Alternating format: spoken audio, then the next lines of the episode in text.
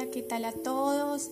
Mi nombre es Catalina Jiménez y el día de hoy vamos a hablar un poquito más sobre la ética de las empresas. El día de hoy vamos a hablar sobre el capítulo 4 de este, de este libro tan importante que hemos estado trabajando, sobre todo con mis compañeros en la materia de ética empresarial. Eh, este, este, este capítulo habla un poquito sobre la opinión de los términos de ética y empresa, porque en este, en este, en este pedazo eh, resalta que estos estándares suenan fáciles, pero a la vez son difíciles de, alcanzar, puesto que las empresas en algunos momentos se rigen por la racionalidad estratégica. Y, las y, las, y la ética se atiende a la comunica a la, a la, al alcance de la, de la comunicación que necesitan a diario entre entre conflictos en los, entre los compañeros y entre la comunicación de las empresas. Esto es importante porque las razones de la ética siempre empresarial siempre es posible y es necesaria. Eh, como les decía, en, en, este capítulo hablaremos sobre todo sobre las dificultades de, de la ética en torno a la empresa, porque en los capítulos anteriores hablábamos mucho de lo, de lo que es fácil, de lo, lo que es más general, de cuando hablamos de ética, de, sobre los valores, sobre los, la ética en cada empresa, cómo manejarla. En este capítulo nos vamos a centrar un poquito más en las dificultades y como los obstáculos que estos nos dan en cada, en cada punto.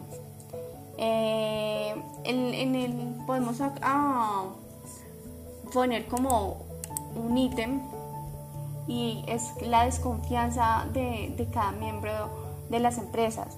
Esta desconfianza que se siente parte del empresariado por la ética, posiciones con respecto a las relaciones entre éticas y empresas. podemos decir ejemplos como que la ética en la empresa a unos mínimos eh, que coinciden con cumplimiento de, legalidades, de sujeciones a las leyes en el mercado, pues la, la, empresa tiene que preocuparse de ganar dinero y eh, lo más importante en, en, este aspecto es con la conciencia personal y la legalidad vigente de los problemas de moral que siempre se encuentren resueltos o claros de alguna forma. Por eso la misión de cada empresa consiste en tener los más amplios beneficios, dinero, prestigio y poder, ya que en, que cualquier medio es bueno y cualquier medio queda justificado si conduce al fin, el negocio es el negocio. Por eso muchas veces es tan difícil hablar de ética dentro de las empresas, porque este aspecto no nunca está como en, en sobre todo, sino que siempre está en el plano de que se tiene que ganar dinero como primera opción y luego sí de qué formas. Para hacer el negocio es preciso olvidarse de la ética común y corriente, porque los negocios tienen sus propias reglas de juego regidas por una ética propia o una ética que se, se estimula entre cada empresa o entre cada pacto eh, entre entre socios o entre empresas. Eh, otra cosa que sacamos a, relevar es que en muchas ocasiones nos hemos dado cuenta de que los autores se preguntan si la sociedad va a reclamar una ética mayor de los negocios, aludiendo a una necesidad. El libro no, nos anunciaba un ejemplo de que Drucker anuncia que las clases de la sociedad postcapitalista son de trabajadores del saber y de los trabajadores de los servicios intelectuales y los gestores. Los primeros se ocupaban de las palabras e ideales y los segundos de, personas y trabajos. ¿Por qué hablamos de estos ejemplos? Porque dentro de las éticas los ideales son, los, son, lo, son lo más importante y sin embargo en la realidad de las empresas lo que se considera sumamente ambigua, pues aunque la ética puede ser utilizada como cosmético o, o como un ítem, una, es una auténtica necesidad para la empresa y para la sociedad. ¿Por qué? En, en, la, en el libro decían una, una, se plantean una pregunta muy importante y es que no es posible ser empresario y comportarse éticamente. Esta pregunta la plasmaron. De la ética de la convicción a la ética de la responsabilidad, convencía. ¿Por qué hablamos de esto? Se, entendemos que la ética como un conjunto de mandatos pueden ser cumplidos o, o de alguna manera ejercidos sin atender algunas circunstancias en las que los sujetos deben actuar ni a las consecuencias que se seguirán de la actuación, pues quien obra contra los mandatos actúa en forma inmoral. Entonces yo me pregunto, ¿no es posible ser empresario y obrar moralmente bien y tampoco tiene sentido hablar de una ética de la empresa?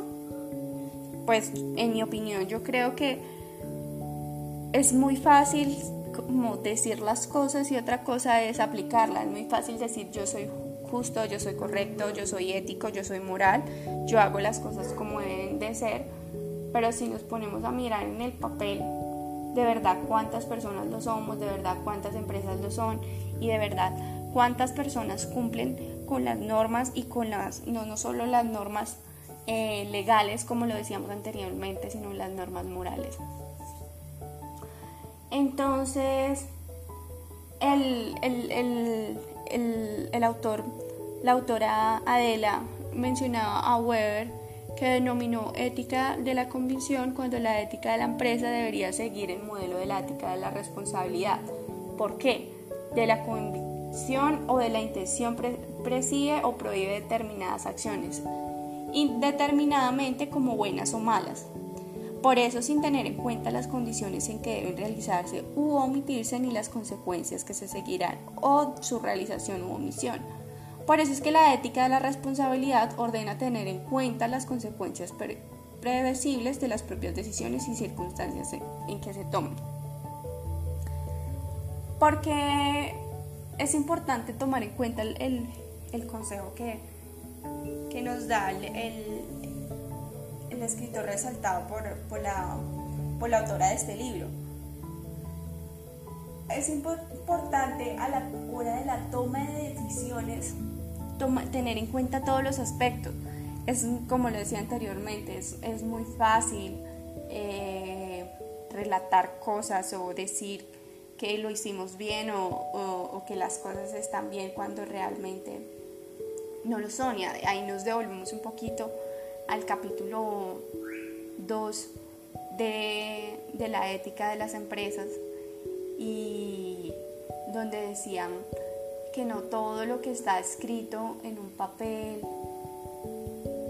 es legal, o sea, es definitivamente correcto.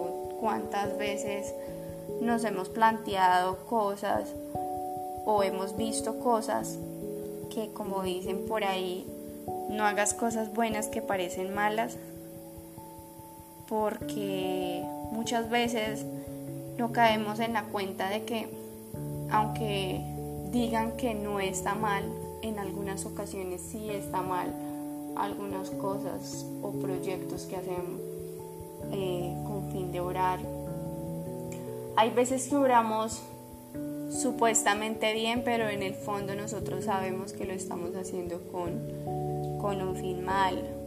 Cuando muchas veces podemos verlo en el caso de las empresas, eh, acusamos a nuestros compañeros, no con el fin de, proyectar a la empresa, sino por hacerlos quedar mal o por hay veces que no nos damos cuenta y digamos cuando estamos en un restaurante o algo así y nos vemos que hay una persona sentada, que hay una persona parada en la fila y que necesita de pronto eh, tener atención antes que uno, uno no le da la oportunidad porque hay veces que pensamos que somos éticos o que somos personas correctas y muchas veces en el fondo no, no nos damos cuenta de, muchos detalles. Por eso que es que en, este, en, este, capítulo hablaban de, de la ética de la convicción y sobre todo lo, lo mencionaban como el ser racional, cósmico, cósmico ético más o menos, que quiere decir que de alguna forma esta persona no tolera la irracionalidad de ética para el mundo. Pues nos decían y nos explicaban que para esta persona nunca un buen fin justificará la elección de un medio dudoso. El político ha de servir a la causa por la que fue elegido y de la que dice estar convencido, pues ella es la que da sentido a su actividad. En cuanto a lo moral, nos hablaban en el texto de que en el caso de los políticos no pueden decantarse por la convicción ni por el pragmatismo, pues en este caso, en estado puro, son inmorales. Las actitudes que convienen al hombre llamado a la política es la responsabilidad de convencida. ¿Cuántas veces no, nos damos cuenta o, muchas veces lo sabemos y no, nos hacemos los ciegos. Y ahora pasan cosas como las que están pasando, que es lo del paro nacional, pero en algún punto nosotros también tenemos la responsabilidad de los malos gobiernos que hemos tenido hasta ahora, porque hemos sido un pueblo, un pueblo ciego, sin memoria, un pueblo que no, no ha tenido en cuenta las, las, las cosas que han pasado, los acontecimientos que se han están que han sido parte de la memoria y aún así seguimos dejándonos tapar los ojos y a la hora de que cada vez hay elecciones nosotros somos antiéticos y antimorales y votamos muchas veces por la persona que, que nos dijo el vecino porque posiblemente al vecino le están dando un beneficio para que ayude a esta persona. Entonces, somos culpables de muchas cosas, de las consecuencias que son los, los actos inmorales y antiéticos. Otra cosa que era muy importante que me llamó la atención del texto era la ética discursiva, pues nos hablaba de que esta defiende el preciso de mediar entre la racionalidad comunicativa con la estrategia. Esto quiere decir que consideraba a cuantos intervienen en las actividades empresariales como los interlocutores. Eh, ahí cabe aclarar que lo, los interlocutores ya nos, hacemos referencia a lo que es preciso del relacionarse comunicativamente, pues de suerte que las personas respeten los hechos y los intereses de los demás, pero también es importante a la hora de, de la verdad tener en cuenta las estrategias que definen alcanzar el fin de la empresa las, satisfacciones de las necesidades sociales a través de la obtención del beneficio. Entonces pudimos darnos cuenta que este capítulo, aparte de ser muy, muy informativo, era muy, muy práctico, ¿no? porque no solamente mencionaba la, cada una de las, como de las, de las partes que no, no nos, nos impiden o las dificultades de que que tiene un proceso de una buena ética empresarial. Por eso me llamó muchísimo la atención, porque existen muchas opiniones generalizadas de lo que tenemos como el término de ética. Entonces son difíciles de alcanzar los estándares de cada persona o los estándares de tantos estándares que se han definido. Entonces me parece muy importante que tengamos esto en cuenta y recomiendo totalmente este capítulo, me parece muy importante, no solo para los empresarios, sino para, para todas las personas que tengamos en cuenta todos estos aspectos. Muchísimas gracias, espero que les haya gustado este capítulo 14 y este capítulo 4, perdón, y nos vemos en el próximo capítulo que va a estar muy bueno.